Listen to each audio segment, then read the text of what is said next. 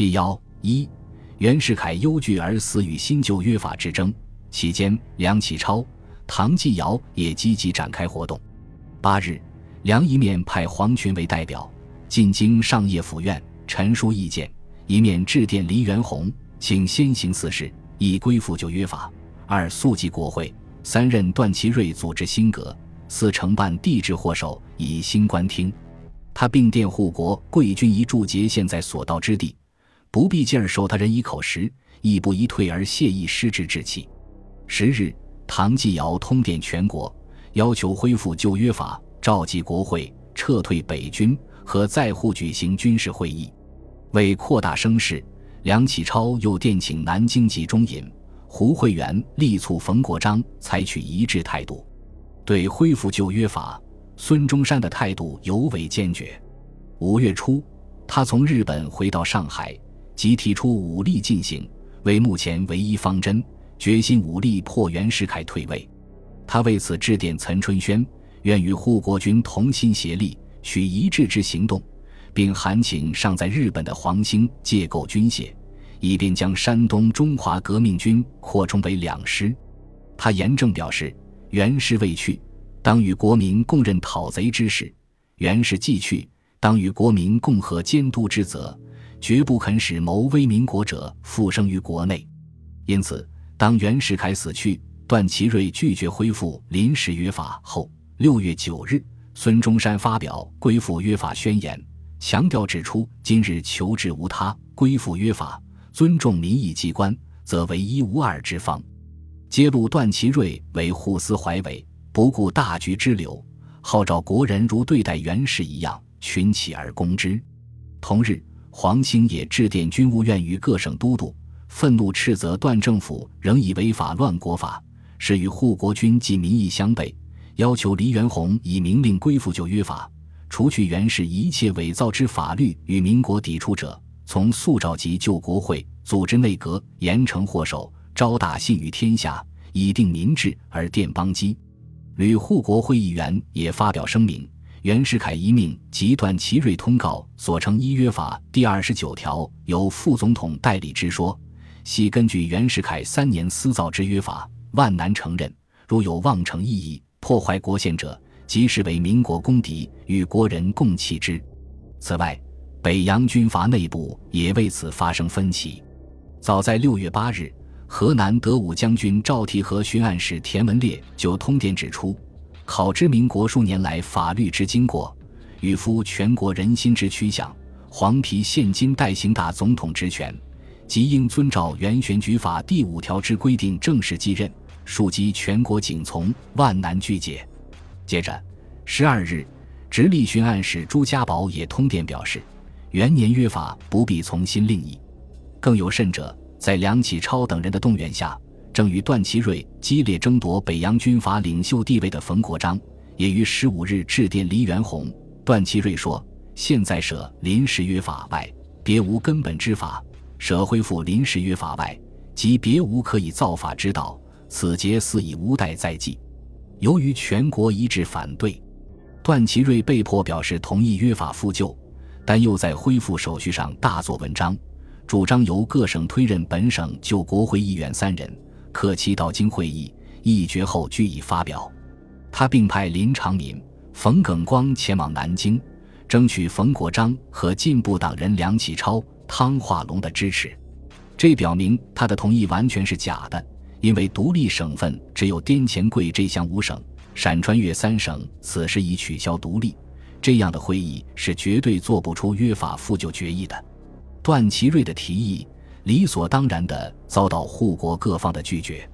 十六日，黄兴致电旅护国会议员说：“北京召集各省代表议约法，意在破坏旧约法及国会，请护同仁择定安全地方早开国会。”并速电请独立各省不派代表。梁启超、唐绍仪也认为，各省派三议员代表解决，似可不必，且难办到。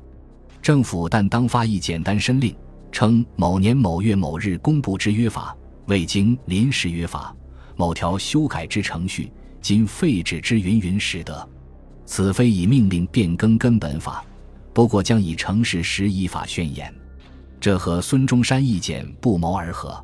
十九日，孙致电黎元洪说：“其实约法停废，国会解散，据系前人越法行为。今日宣言承认遵守，不过以释法之命令变更不法之命令，其间毫无疑义。”十八日，吕护国会议员致电段祺瑞，痛斥其未便以命令变更说的错误，并声明此间并未公推代表入都。其或以个人资格有所陈说，与国会议员全体无干。但是段祺瑞却强词夺理，顽固地说什么由政府下令废止新约法，恢复旧约法，就是续命令变法律，即为各派法理学说所不容，自然也为政府所未敢复合也。二十二日，他公然通电全国，一面极力为袁世凯新约法辩护，一面重申复行元年约法。政府出无成见，所审度者复行之办法耳。直到二十五日，原驻沪海军总司令李鼎新等联合发表宣言，脱离北京政府，加入护国军后，才打破这一僵局。李鼎新，一八六一年至一九三零年，自称为福建省闽侯县人，福州马尾船政后学堂驾驶班第四届毕业生。一八八一年被派赴英国格林威治海军大学留学。一八八六年归国后，历任北洋海军右翼中营游击、定远舰副管家、海军步军法司司长等职。一九一二年任袁世凯政府海军部参事，后为驻沪海军总司令。一九一五年十二月，赵和舰官兵反袁起义失败后，随着驻沪海军司令部的裁撤，李也被罢职。为防止赵和事件重演，袁世凯除撤换嫌疑官兵外，还同时命各舰队司令各行独立职务，不相统一，全部海军统归海军部直辖，以便分而治之。从此以后，各舰分散驻防，严格隔离，每进食粮供给均有限制，行动十分不易。但是，海军将士大多富于爱国思想，在上海护国讨袁人士张继、柏文蔚、孙洪一等人的积极联络下，对护国讨袁早已跃跃欲试。用李鼎新的话说：“自云贵起义，各舰之间早有密约。对于反祖以赞助袁世凯之命令，概不服从。不过未得机会，其机一德，谓之一致宣言耳。”越这独立后，海军反袁态度日渐明显，甚至发展到拒不执行袁世凯轰击广东汕头海港和浙江镇海炮台的命令。为了便于控制，袁不得不放弃分而治之的策略。转而命令各舰集中福州、厦门，但这样一来，无形之中却给海军将士提供了一个会面密议的极好机会。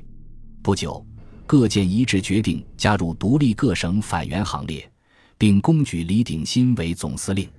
李随即与军务院驻沪代表唐绍仪、牛永健、谷中秀等人取得联系，命各舰开赴上海吴淞待命。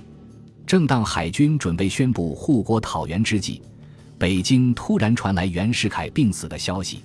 李鼎新当即取消前令，以静待大局和平解决。可是半个多月过去了，如前所述，握着北京政府实权的段祺瑞却丝毫没有恢复临时约法和国会的意思。沪上政客激昂，议论日期，一度有所缓和的南北形势重又紧张起来。六月十五日，部分旅沪国会议员致电黎元洪，强烈要求北京政府当机立断，明白宣告：自民国两年十一月四日以后，所有袁世凯自造新制悉行废除，遵守民国元年临时约法及二年大总统选举法，否则从前讨逆战争将一变而为约法战争。谭仁凤则致电岑春轩，提出赴约法、开国会。不过是政客议员的事，供总人师干，所谋似宜更近。今首恶虽除，群凶尚在，政府形同傀儡，余孽盘踞要津，不将若被荡除，执政者仍属苗法犯法之人，约法安有效力？勿忘本期初志，持以决心，积极渡江，身防风弑父，后治之诛，问莽大夫助逆之罪。在此形势下。海军独立也重新提上了日程。李鼎新商成唐、钮、谷等人后，再次向各舰发出了集中吴淞的命令。二十四日，经第一舰队司令林保义与各舰长的精心布置，援助福州的海荣、海筹、海琛、赵和四艘巡洋舰和豫章、建章、同安三艘驱逐舰，冲破福建将军李厚基的重重拦阻，驶抵上海吴淞口外。次日，李鼎新亲率海旗、通缉两巡洋舰和飞鹰、永丰两水雷炮舰自黄浦江来会。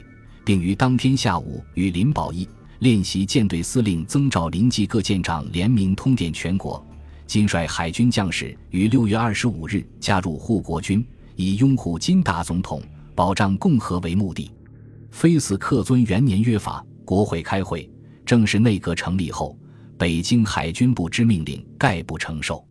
当时中国海军仅有三个舰队，第一舰队为其中心势力。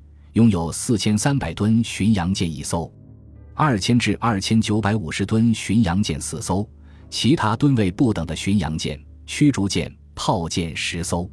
第二舰队盖系小型炮舰，分泊长江一带，威力不大。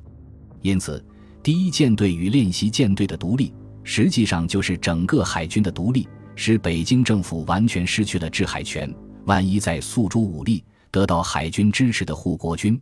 纵可以使至金箍闽粤，横可以驶入长江，不数日间即可直捣燕京。倘若引起连锁反应，又发生其他独立的话，后果就更不堪设想了。形势迫使段祺瑞不得不重新考虑对恢复旧约法和国会的态度，尽管他仍企图通过辞职来要挟黎元洪。二十九日，北京政府以大总统名义发表申令说，宪法未定以前。仍遵行中华民国元年三月十一日公布之临时约法，至宪法成立为止。其二年十月五日宣布之大总统选举法，系宪法之一部，应仍有效，并同时宣布定于本年八月一日续行召开国会。至此，历时近一月的新旧约法之争，最终以临时约法和国会的恢复而结束。这是南方护国军继袁世凯取消帝制后，在维护共和制方面所取得的又一胜利。本集播放完毕，感谢您的收听，喜欢请订阅加关注，主页有更多精彩内容。